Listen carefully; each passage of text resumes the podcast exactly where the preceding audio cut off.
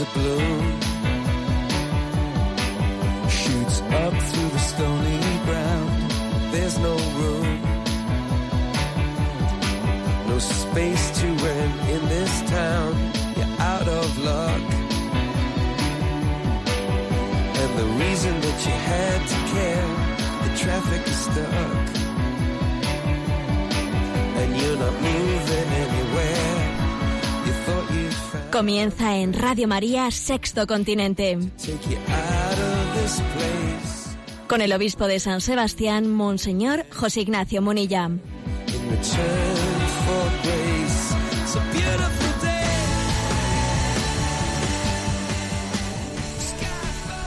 Un cordial saludo a todos los oyentes de Radio María. Un día más, con la gracia del Señor, proseguimos este con este programa llamado Sexto Continente que lunes y viernes realizamos aquí en directo en Radio María. Hoy es 19, 19 de diciembre. Estamos en- plenamente embarcados en esta expectación preparatoria, preparativa de- del nacimiento de Jesús.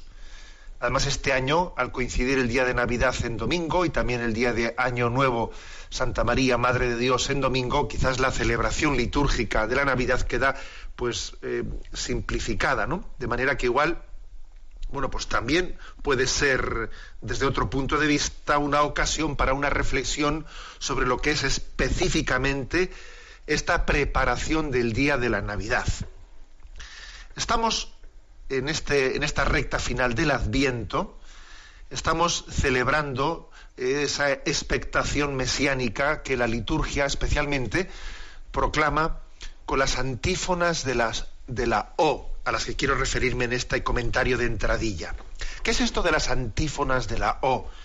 Desde el día 17 hasta el 23, la Iglesia, en la antífona de vísperas, de estos días, estos siete días, va invocando títulos cristológicos, va invocando a ese deseado, a ese esperado de las naciones, con distintas expresiones, distintos nombres que se le atribuyen en el Antiguo Testamento.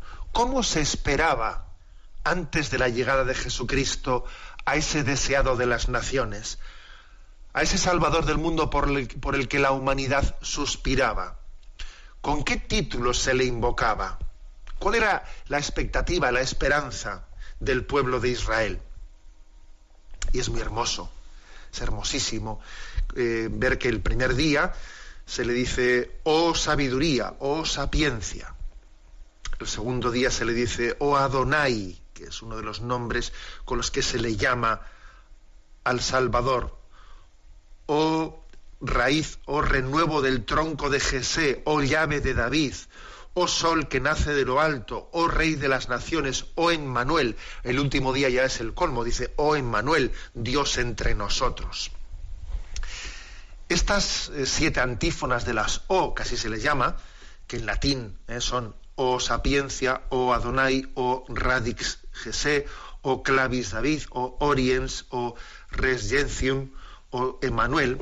Estas siete antífonas, bueno, pues ya desde el siglo VII VIII en Roma, la liturgia romana, alcanzaron una gran, eh, pues, vamos, alcanzaron un eco muy grande, ¿no? Una gran popularidad. Tal es así, pues que en el lenguaje habitual, en el entorno de la iglesia, se decía, no te olvides de las O, vamos a invocar las O, esas O, esa- esas expectaciones, esas exclamaciones, eran significativas de que había que mantener el corazón con la ilusión y la expectación, la admiración, o sea, no acostumbrarnos a la maravilla de la revelación, entender que es maravilloso, de nuestro corazón brota un no, un, o admirativo, diciendo, no te canses de admirar eh, eso que Dios te está mostrando en su revelación. Dios se muestra para que nosotros nos, eh, todas nuestras, eh, nuestras expectativas se vean plenamente colmadas. Y fijaros, ¿no? Pues un, un- detalle. El detalle es que estas, ¿eh? estas antífonas, si uno las, las, las une, las une, digamos, desde atrás hasta adelante, o sea, la E me refiero en latín, ¿no? La E, la R, la O, la C, la R, la A, la S, eh, entiende que hay dos, palabras, se, confunden, o sea, se forman dos palabras que son ero, cras, ero, cras, que en latín significa el Señor viene. Prepara su llegada, prepara su llegada. ¿eh? Es, lo que, es lo que significa literalmente latín, prepara su llegada.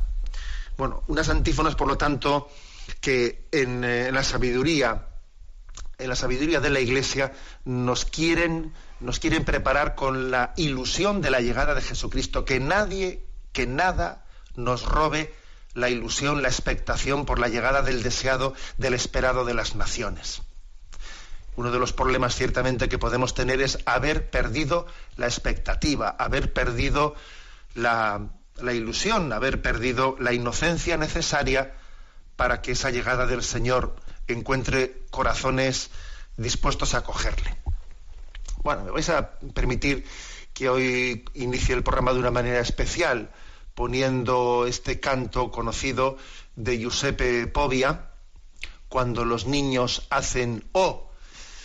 Ciertamente, cuando los niños hacen O, cuando vemos en los niños esa expectación esa expectación llena de ilusión por la Navidad, nos damos cuenta de que, haber perdido esa ilusión es un problema en nuestros corazones envejecidos. El problema no está en los pasos, en el paso de los años, ¿no?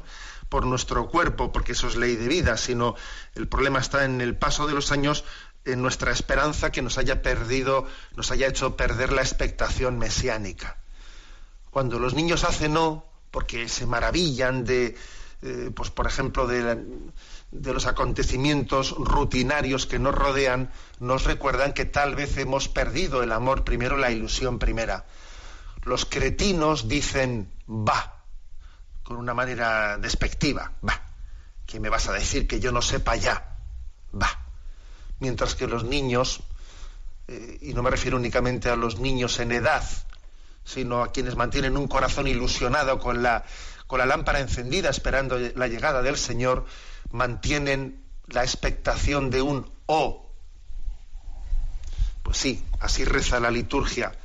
Oh sabiduría, que brotaste de los labios del Altísimo. Y al día siguiente dice, oh Adonai, pastor de la casa de Israel, tú que te apareciste a Moisés en la zarza ardiente. Oh llave de David, y cetro de la casa de Israel, que abres y nadie puede cerrar, cierras y nadie puede abrir. Oh sol que naces de lo alto, resplendor de la luz eterna, sol de justicia.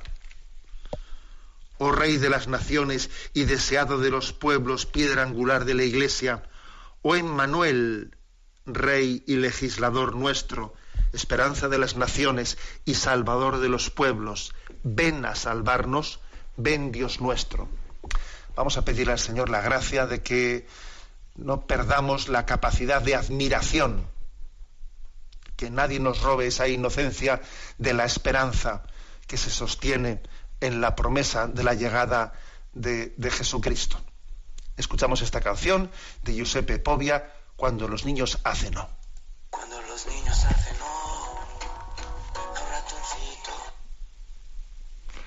comenzamos otra vez, que son fallos del directo esto. Vamos allá. Perdonen ustedes. Cuando los niños hacen no, hay un perrito. Si hay una cosa que ahora sé, que yo jamás volveré a ver, un lobo negro que da un besito a un corderito.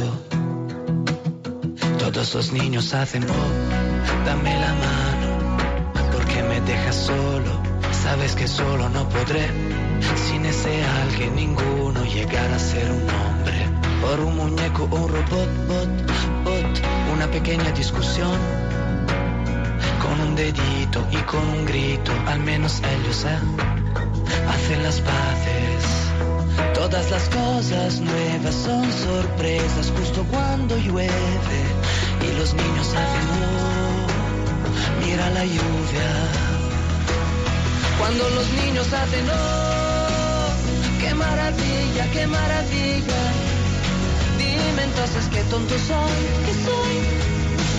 Me siento estúpido porque yo ya no sé hacer ni hacerlo todo como me pilla. Porque los niños no tienen pelos ni en la barriga ni en la lengua. Y los niños casi siempre indiscretos guardan tantos secretos como poetas.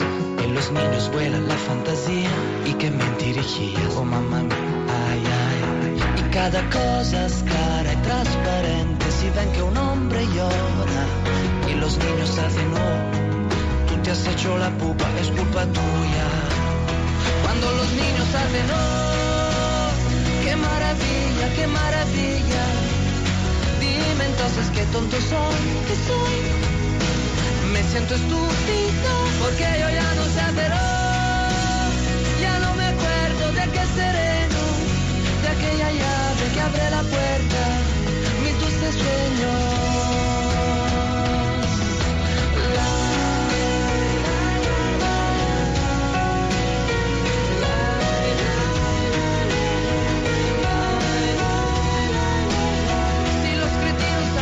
Si los cretinos hacen, si los cretinos hacen, ¡boh! todo queda igual. Y si los niños hacen, oh, oh, basta la boca, me siento estúpido. Y si los hombres dicen no, ah, yo pido asilo, yo pido asilo. Como los niños, yo quiero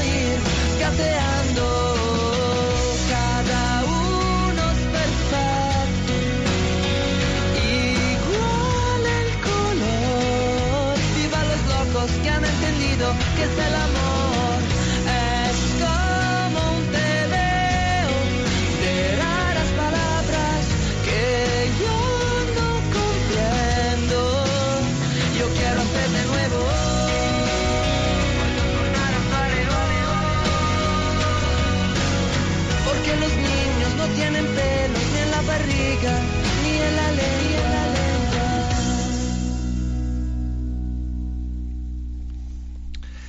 Queremos, con la ayuda de la Iglesia, poder siguiendo, poder mantener esa expectación del oh deseado de las naciones, oh esperanza de los pueblos, Jesús que para cuyo nacimiento nos estamos preparando.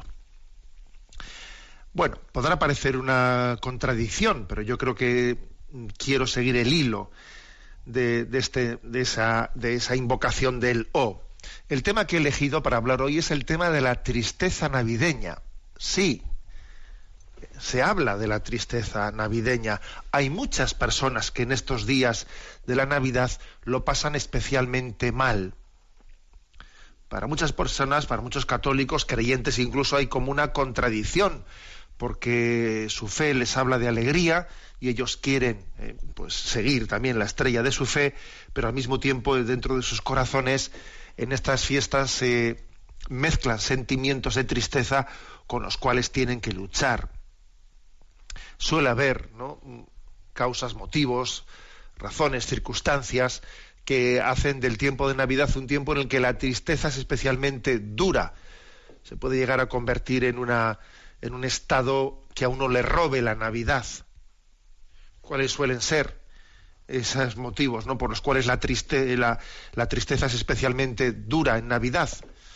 Bueno, sin duda alguna, el fallecimiento de seres queridos, que, pues que las fechas navideñas pues se hacen especialmente dura su ausencia, porque con ellos se ha mantenido pues una convivencia gozosa que a veces en las navidades pues tuvo alcanzó pues un cenit alcanzó los momentos que tenemos guardados en nuestro corazón que no queremos olvidar nunca y que ahora la ausencia de esos seres queridos con los que hemos disfrutado tanto en Navidad bueno pues puede llegar a plantearnos la, la, el tiempo de Navidad como un tiempo triste la dispersión de las familias hay que decir que las familias están muy dispersas no este mundo globalizado ha hecho que las muchas familias se dispersen mucho y sea muy difícil unirlas. Uno está en una esquina, otro está en otra esquina, tú verás que sí, ¿eh? por motivos de trabajo, laborales, etcétera, es difícil, ¿no? Juntar muchas familias. No digamos nada de los malos rollos y de los roces familiares. Madre mía, qué duro. ¿eh? Qué duro, porque claro, en Navidades se escenifica. En Navidades se escenifica esos malos rollos. Eh, pues tal, que tales familias no se hablan, que otro no sé qué. Le llamo, no le llamo. El otro día, por cierto, vi un, un sketch, ¿no? Allí en un programa televisivo en el que, bueno, pues claro, en Navidades ocurre.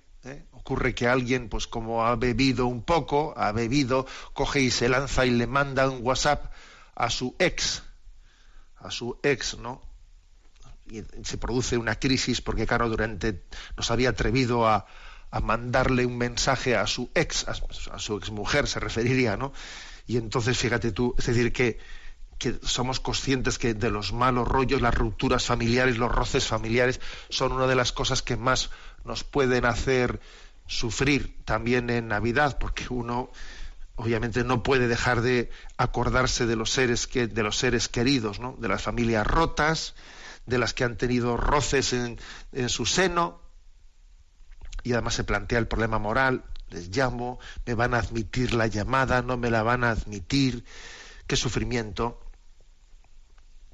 También yo creo que es otro motivo añadido de la tristeza navideña, pues suele ser la, yo creo que es la tendencia progresiva que, hemos tenido en, los últimos, en las últimas décadas, ¿no? Al aislamiento en nuestra forma de vida. Cada vez nos hemos aislado más. Antes, eso de juntarse todos y estar en una casa un montón de personas era lo habitual.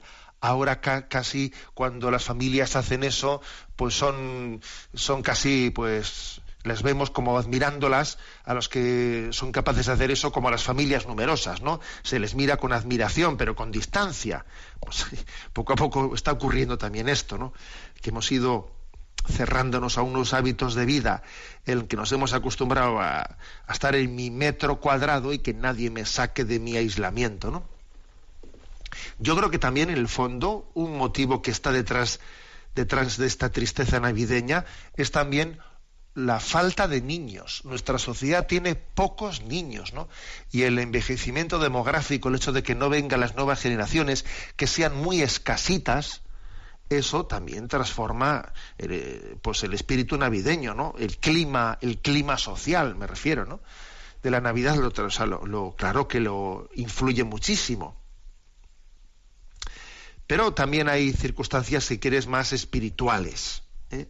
Más espirituales, como son la melancolía de la inocencia perdida, el que alguien se da cuenta que ha perdido la inocencia que, te, que, debiera de haber mantenido, un poco el canto este que hemos escuchado antes, ¿no? De Giuseppe Povia, cuando los niños hacen no, cuando los niños vemos en ellos una, una inocencia, uno se da cuenta de lo que ha perdido, ¿no? El hastío del materialismo, el hastío del materialismo anida en nuestra tristeza, el vacío de la frivolidad, darse cuenta de que, de que todo es la falsa imagen, ¿no? La falsa imagen, que no hay autenticidad en las personas, que todo el mundo cuida su imagen y todo, y detrás de esa imagen no hay más que una mascarilla, ¿no? Como cuando hay una mascarilla de, vamos, decorativa, ¿no? En el fondo, la pérdida de la fe, el enfriamiento, el enfriamiento del amor primero, pues están, sin duda alguna, ¿no? en la causa última ¿eh? de, la, de esa tristeza navideña. Pero, pero el fenómeno es complejo, porque yo todas estos, ¿eh? estas así, causas que se me han ocurrido, pues se pueden, se pueden todas ellas sumar y tendrán, según personas, distintas combinaciones este tipo de causas. Pero existe la tristeza navideña y además es motivo de, de, comentarios en algunos artículos de la prensa. Sí, hay personas que lo pasan especialmente mal estos días. ¿Mm? Bueno, creo que, como siempre, el Señor nos quiere dar, ¿no? Nos quiere dar una, una iluminación a este, a este respecto. Y, en primer lugar, yo diría que la tristeza, no nos olvidemos eh, de un dato fundamental, la tristeza antes que un estado psicológico es también es una tentación. Es una tentación. En nuestra fe cristiana nos recuerda que el demonio, que existe, eh, existe, es especialmente especialista en ello, en esta estrategia.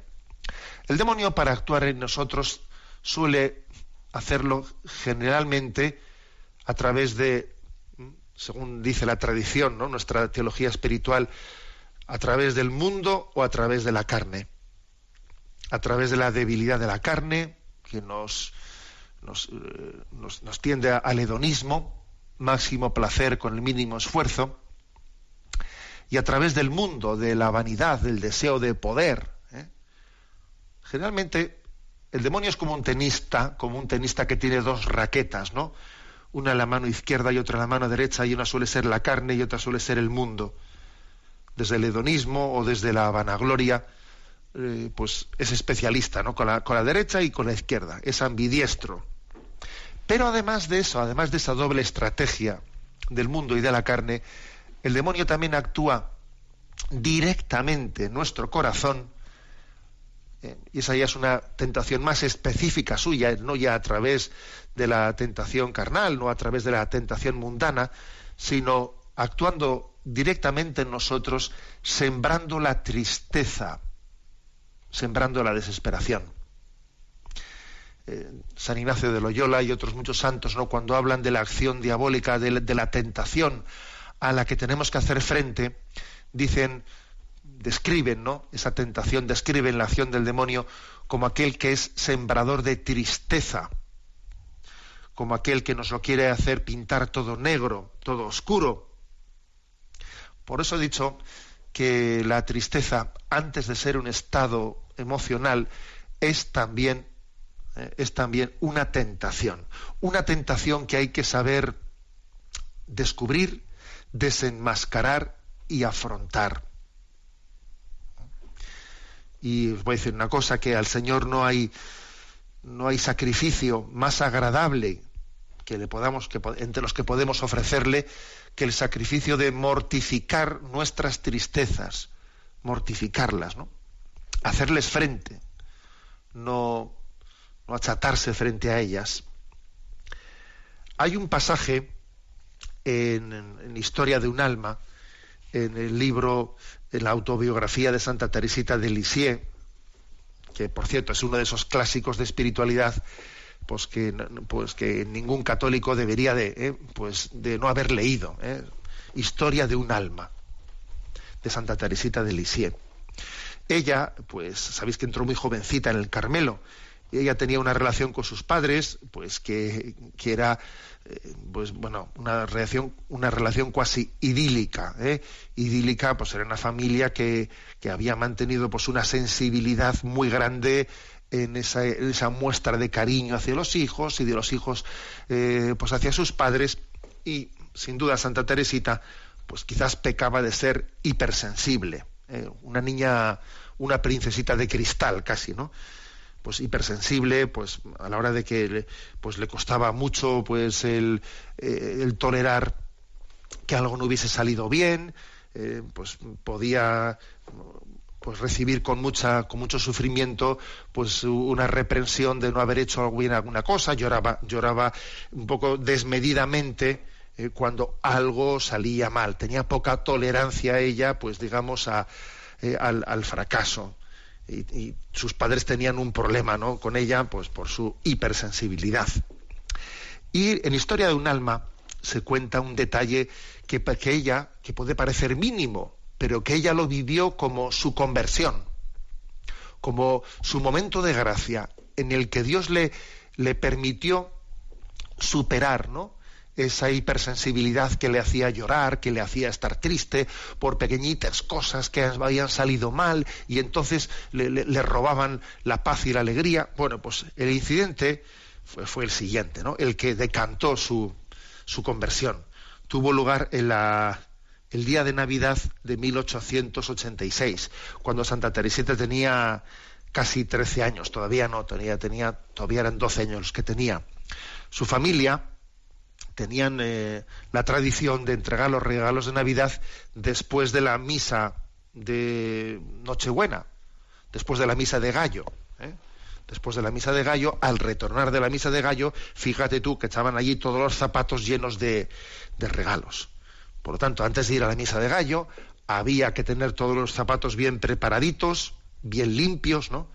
Para que el niño Jesús, después de la misa de gallo, hubiese dado la sorpresa de que ahí estaban los zapatos llenos, ¿no? Bueno, pues mm, Santa Teresita de Lisieux estaba mm, escuchando, ¿no? Eh, desde su desde su cuarto como su padre su padre estaba eh, preparando eh, los regalos regalos y, se ve que estaba especialmente ese día un poco cansado, un poco enojado, ¿no? Su padre, y le escuchó desde su cuarto decir a su, a su padre, bueno, gracias a Dios, ya este año ya será la última vez que tengamos que, eh, que hacer algo por el estilo, ya los niños iban creciendo, ¿no? Y decía, pues igual ya dejaremos ya dejaremos ya esta, esta costumbre. Estaba su padre un poco cansado y dijo esa frase. La niña que escuchó eso desde su habitación, pues imagínate, ¿no? Pues lo que pudo ser para una niña tan, digamos, sensible, pues ella lo lógico es que hubiese explotado en llanto, eh, siendo ella como, ella, ¿no? Como era. Y sin embargo, en ese momento, en ese momento, al retornar, cuando retornó de la, de la misa de Nochebuena, estaba en su cuarto su hermana Celine, se dio cuenta de, bueno, ahora mi hermana, siendo como es, va a poner a llorar, va a abrir los, los regalos y esto va a ser un, se va a convertir la Nochebuena en un drama siendo ya como es, ¿no? Entonces ella, sin embargo, recibió una gracia muy especial y bajó y se puso a abrir los regalos con la ilusión, con la ilusión que podía haber tenido en, pues, pues en su mayor inocencia, ¿no? Sin haber detectado en su padre ese, ese cansancio del que había sido testigo. Su hermana Celine, que le conocía y sabía que era una niña hipersensible y vio que ella era capaz de vencer ese disgusto que había tenido por ver, por verla, eh, pues el cansancio, haber sido testigo, ¿no? Desde su cuarto del cansancio de su padre, se quedó impresionada porque conocía a su hermana y sabía lo que era para ella, ¿no? Superar ese, ese disgusto. Y a partir de ese momento, ella eh, recibe como un don de conversión interior, de mortificar sus tristezas, de no permitir que, las tristezas nos roben lo esencial, porque es así, ¿eh? esa pequeñez que, que, a ella le, le hubiese en otras circunstancias, sin esa conversión, le hubiese quitado la alegría de la Navidad, pues cuando estemos en Dios, nos daremos cuenta de que lo que ahora nos roba el corazón, visto desde la perspectiva de Dios, son también pequeñeces, que no nos pueden, no nos deben, no nos debieran de quitar esa esperanza, esa expectativa, ¿no? de la alegría de celebrar la llegada de Jesucristo. No hay nada que nos deba de quitar esa expectativa. Nada nos puede robar la esperanza cristiana. Santa Teresita de Lisieux necesitó una conversión. ¿eh? Es curioso, ¿eh? Necesitó una conversión para poder arrancar esa, esa tentación de tristeza, esa tentación de robar la esperanza. Y supuso en ella una mortificación de lo que naturalmente le hubiese salido, le hubiese brotado, que es tristeza, que es melancolía. Sí, la melancolía tiene que ser purificada. Tenemos que mortificarnos no permitiendo que la melancolía se adueñe de nuestra vida, se adueñe de nuestra alma. Tiene que haber una lucha interior para vencerla, para no permitirle que reine dentro de nosotros. Tenemos razones para la esperanza, tenemos razones para la alegría. No vamos a permitirle a los, eh, a los pensamientos tristes y melancólicos que reinen dentro de nosotros. Eso no quiere decir, fijaros una cosa, eso no quiere decir que uno no reconozca los problemas, los problemas están ahí. Y puede ser que haya problemas que yo tenga que afrontar objetivamente. ¿eh? Diga, a ver, tengo tal problema en mi familia, tendré que ¿eh? coger el toro por los cuernos, voy a ver cuál es el momento prudente de cómo hacerlo. Bueno, pues uno discierne, lo ve y bueno, y, traza ¿no? un plan estratégico de cómo afrontarlo.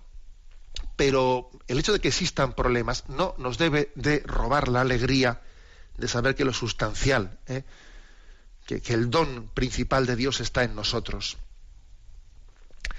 Os voy a compartir una, pues una, una anécdota, ¿no? Que esta semana, pues ayer la comenté en la homilía, en la homilía de la catedral en San Sebastián. La verdad es que a veces ocurren cosas a nuestro alrededor que son como pequeños toques que Dios nos da, ¿no? Pues para, para llamarnos la atención. Y es que tuvimos, estamos celebrando aquí el 50 aniversario de, del nacimiento de Cáritas en Guipúzcoa y tuvimos una rueda de prensa la semana, la semana pasada. Y concluida la rueda de prensa, pues un servidor iba por, la calle retornando a casa y al salir de, de la sede de Cáritas, pues un, un pobre, un mendigo, se me acercó y me dijo, señor obispo, señor obispo, eh, ¿cuándo es la misa de gallo eh, en la catedral? Y le dije, pues eh, a las 12 de la noche, la noche buena a las 12 de la noche. Dice, ah, qué bien, es que quiero ir a, pedir, ¿no? A, a, mendigar. Y le dije, pues pero entra también dentro de la catedral, no te quedes solo fuera. Entra dentro y le das un beso a Jesús. Y entonces el hombre, ni corto ni perezoso, el hombre me dijo, sí, sí, yo todas las noches rezo para que vuelva, porque a mí me enseñaron a rezar, Maranatá, ven Señor Jesús, y yo espero su llegada, estoy esperando que Él vuelva, y deseo su llegada, ¿no? Para que Él venga a buscarme. Todas las noches le pido, ven Señor Jesús. La verdad es que me dejó conmovido, me dejó conmovido que pues que alguien pues una, una persona como él no y, además lo entendí. Entendí que él era la persona que esperaba la llegada del Salvador pues quizás con una esperanza superior a nadie porque no tenía ataduras no tenía apegos. Tenía un corazón libre de ataduras no para poder esperar la llegada del Señor Maranata ven Señor Jesús creo que tenemos que poner nuestro corazón en lo esencial y saber mortificar ¿no? todas nuestras tristezas interiores, esas que, no, esas que nos pretenden robar la alegría de la llegada de Jesucristo. Sí, estamos en una sociedad en la que existen tristezas navideñas y es frecuente escuchar esto, qué duro se me hacen las navidades, a ver si pasan las navidades, estoy... No, no vamos a caer en esa tentación. Nuestra esperanza es teologal, para eso igual habrá que superar, eh, como Santa Teresita, ¿no?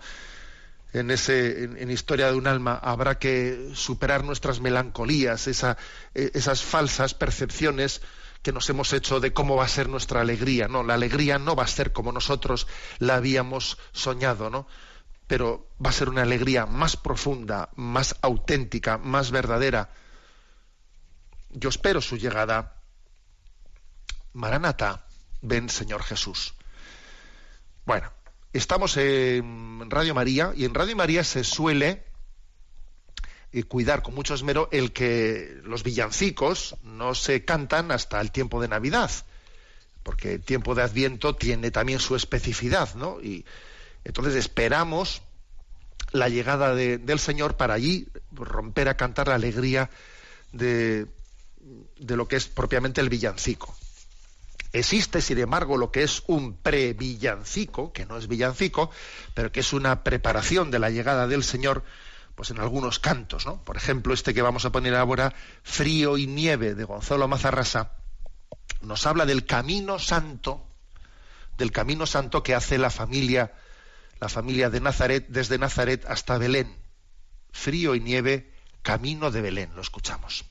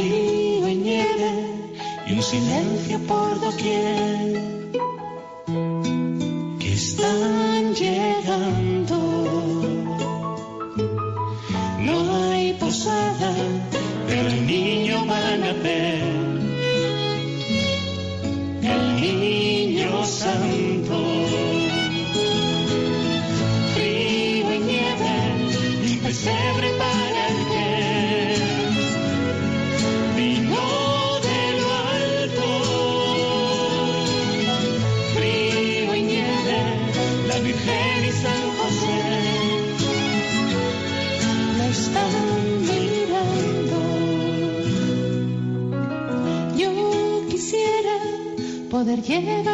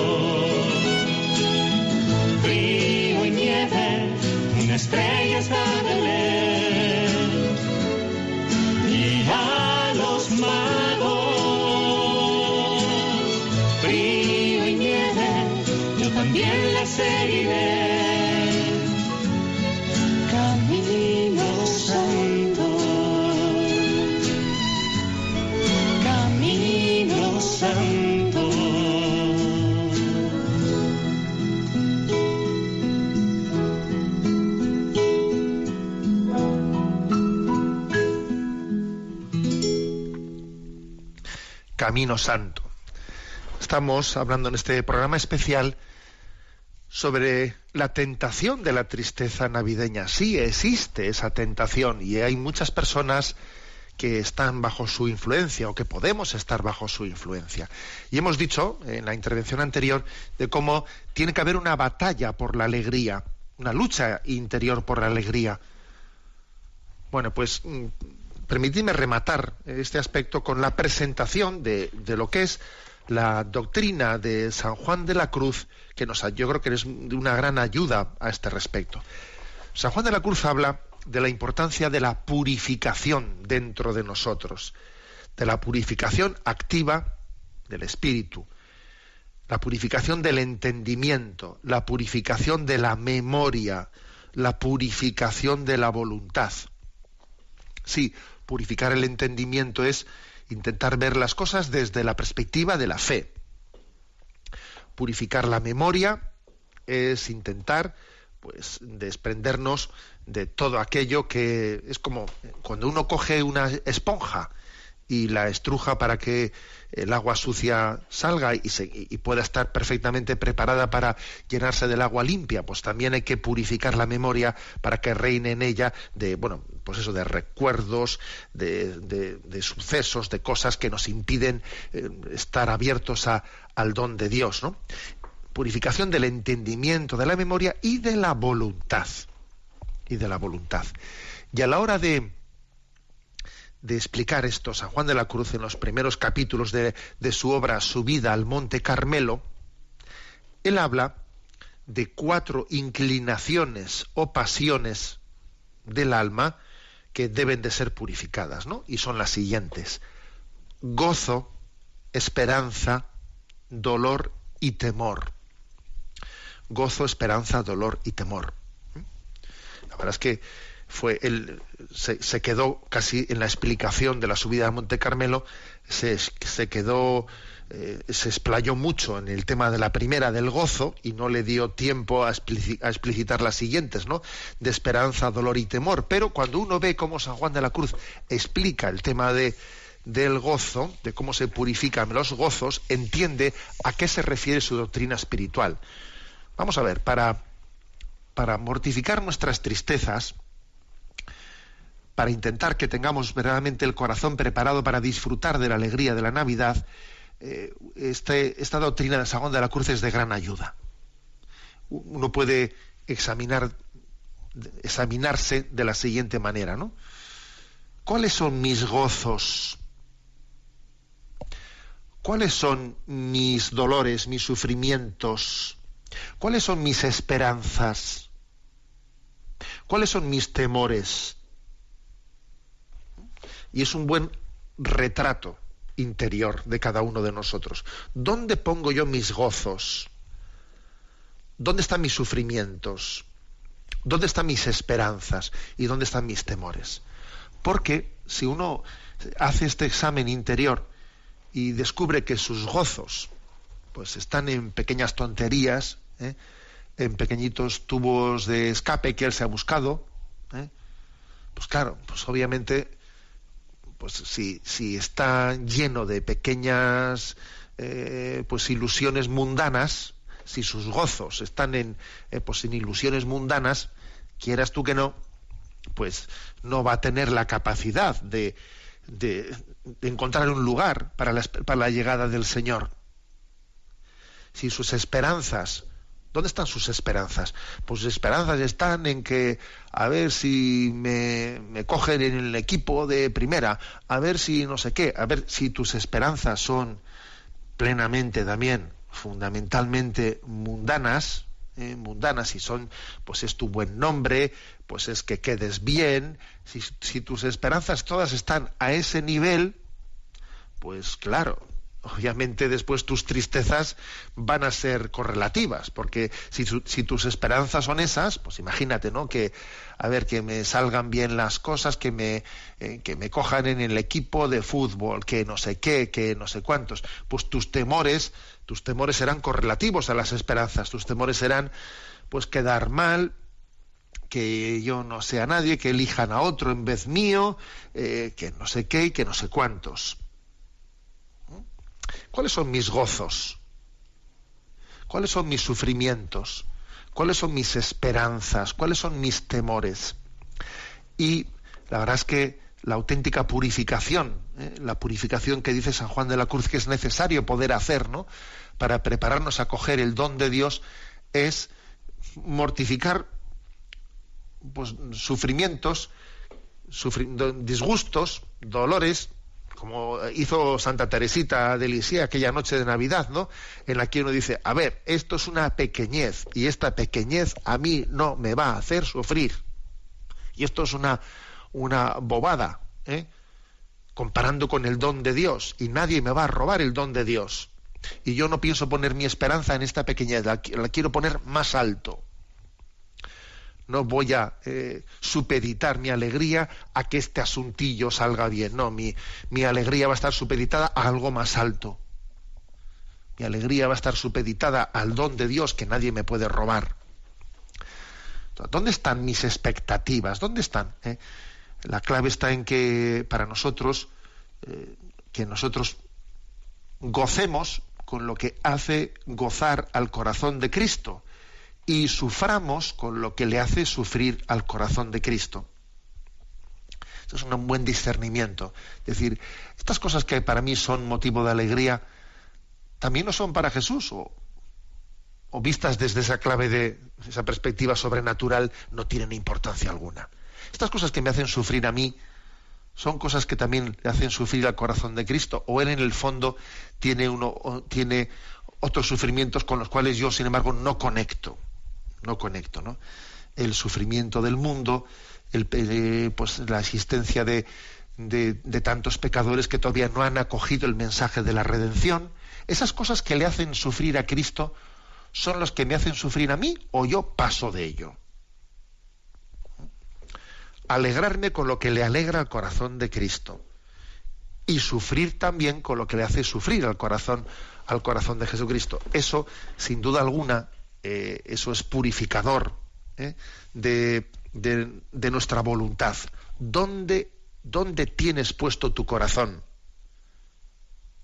En el fondo, donde está tu tesoro, allí está tu corazón. Donde está tu, tu, corazón, allí es que está tu tesoro. Es que igual resulta que las Navidades, con sus tristezas y sus melancolías, es una ocasión de oro para darnos cuenta que igual nuestro corazón no está puesto en Jesucristo. Y entonces, claro, si no está puesto en Jesucristo, sufrimos por melancolías, por cosas, pero es que el corazón no está bien puesto, el punto de gravedad no está, ¿eh? el centro de gravedad no está donde debería de estar, ¿no?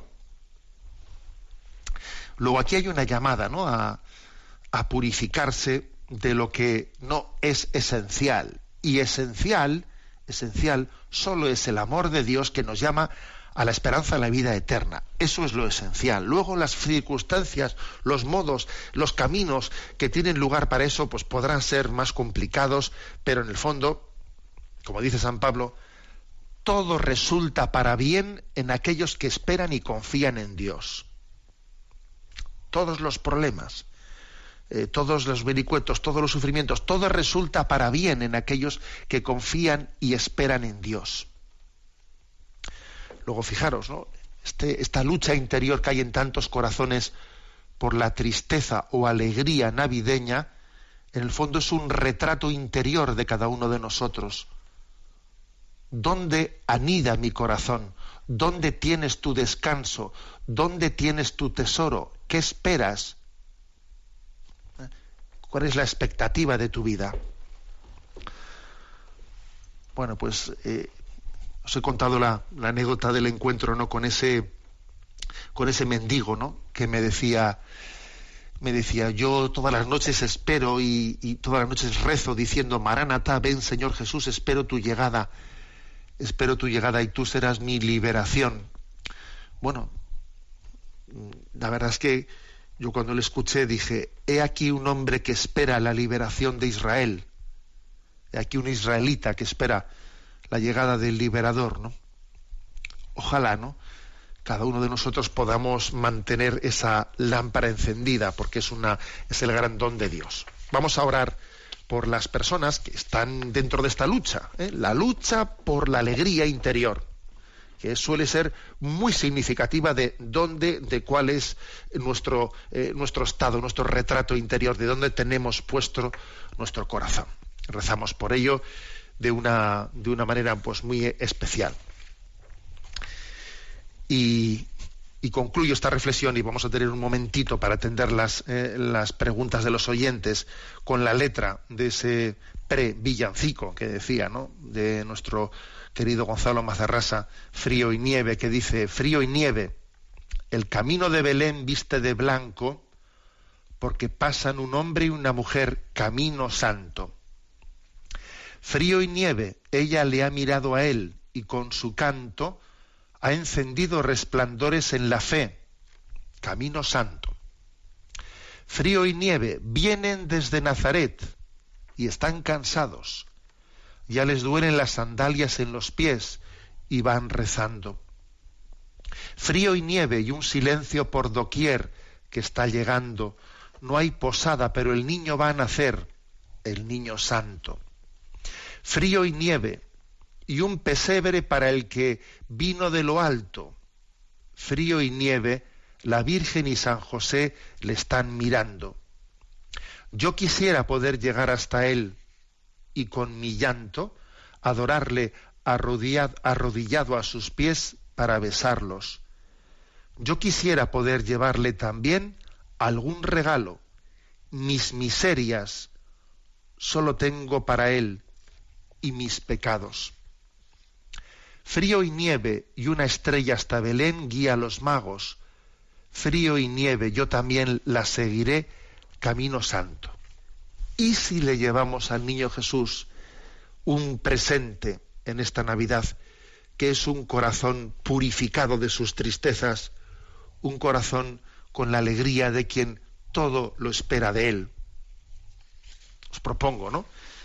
Eh, esta ofrenda, este presente que creo que será el más agradable para, para el Señor nuestro Dios en esta Navidad. Bueno, que sea muy brevemente, tenemos a Mónica en la emisora de Madrid y sabéis que nuestro programa, hoy no lo he dicho al comienzo, nuestro programa tiene también su forma de comunicación con los oyentes a través de la cuenta de correo electrónico sextocontinente arroba También tenemos nuestra interacción a través de Twitter en la cuenta arroba obispo munilla, en el muro de Facebook con mi nombre personal de José Ignacio Munilla, también en, eh, la cuenta de Instagram.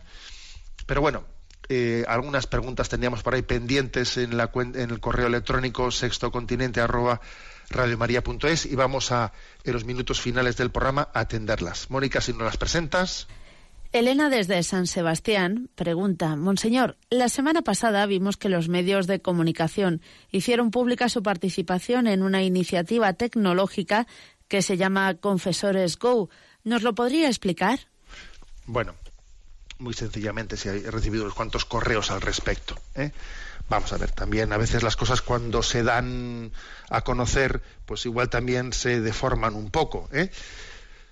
Esta iniciativa de Confesores Go, así que se le llama, es una cosa bastante sencilla. ¿eh? No es más que pues una forma de que uno conozca conozca los sacerdotes a través de, una, de un dispositivo en el móvil de una aplicación en el móvil, pues que uno conozca dónde hay confesores en una ciudad a la que uno va a una ciudad y dice, pues quiero confesarme. Y entonces, ¿qué confesores existen disponibles pues en, unos horarios o en otros?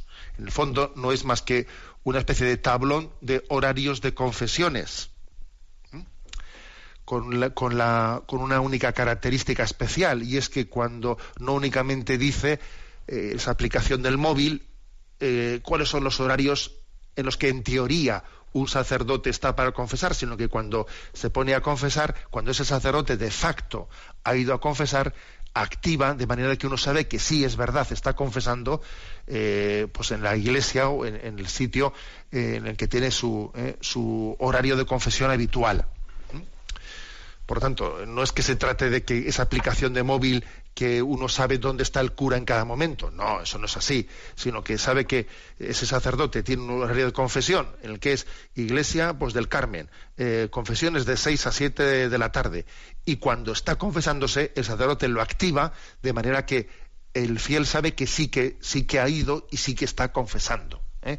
Es como si, si se encendiese una bombillita de que alguien de facto está no solamente en teoría, sino que de facto ha ido y está confesando. ¿eh? Eso es la, aplicación. Pasa que, bueno, pues que algún medio de comunicación, en la manera también de dar eco de eso, parece que si fuese como si un cura estuviese por la calle y uno dijese, mira, ese, ese tiene activado. No, no es, no es así, sino que es horarios mm, en los que el sacerdote está confesando, lugares, ¿eh? y el momento en el que va, se activa para que se sepa que de facto está. Y que eh, digamos, qué servicio puede prestar nuestra aplicación de móvil? Pues yo sobre todo pienso en los turistas. Pienso en los turistas que van a una ciudad, van de visita, eh, y entonces dice uno, pues mira, este fin de semana nos hemos ido a Sevilla, lo que sea. Y uno dice, mira, pues, pues, yo quisiera confesarme y veo pues qué horarios existen de confesión y qué sacerdote está disponible en un momento o en el otro. ¿eh? Adelante con la siguiente pregunta. Gustavo desde Costa Rica nos plantea, el día de hoy deseo solicitarle luz sobre un tema que me parece importante tratarlo a nivel pastoral. Cada vez son más las personas que llegan al matrimonio a una edad adulta superior a los 40 años. Como es sabido en estos años, la mujer ya tiene un alto riesgo durante el embarazo. No obstante, como creyentes y practicantes de nuestra fe cristiana, sabemos que el matrimonio tiene dos dimensiones esenciales, unitiva y procreativa. El tema complejo que veo en esto es ¿Cómo se puede compatibilizar la naturaleza procreativa con los riesgos que vienen con la edad? Bueno, pues es verdad que puede haber eh, personas que lleguen al matrimonio con una edad avanzada, ¿eh? pues que se casen con cuarenta y pico años. Y la maternidad con determinada edad no es tan sencilla, no es tan fácil. Pero lo lógico es que cuando alguien se casa a una edad en la que todavía es fértil, pues hombre, lo lógico no, o sea, lo correcto es que no debe, obviamente, de excluir ¿eh? porque aunque la maternidad pueda ser más costosa a una determinada edad, cuando él se ha casado en esa edad, pues, pues debe de estar abierto ¿eh? a, la, a la paternidad o a la maternidad, no debe de excluirlo, porque en el matrimonio el, excluir la apertura a la, a la paternidad o la maternidad es motivo de nulidad matrimonial. Es verdad que al ser la edad una edad bastante avanzada, es posible, es posible que tal paternidad o tal maternidad no puedan realizarse, porque la naturaleza también hace más difícil, ¿no? Eh, la, concepción en determinadas edades o que el embarazo llegue a buen puerto. Pero no debe de ser excluido, porque, porque obviamente eh, es una de las finalidades del, matrimonio. ¿eh? luego pues sabemos que será difícil no pues el, poder realizarlo pero eso es otra cosa no que se, deja pues eh, la, naturaleza tiene la última la última palabra. Bueno tenemos el tiempo concluido.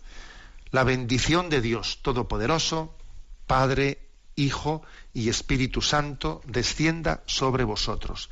Alabado sea Jesucristo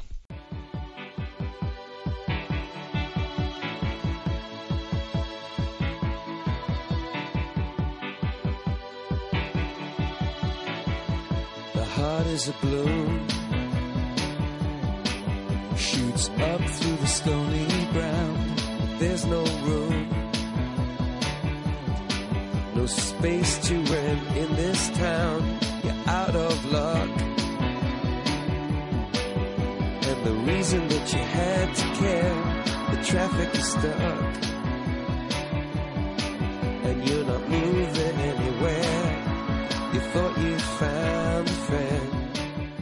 Han escuchado en Radio María Sexto Continente, un programa dirigido por el obispo de San Sebastián, Monseñor José Ignacio Monilla.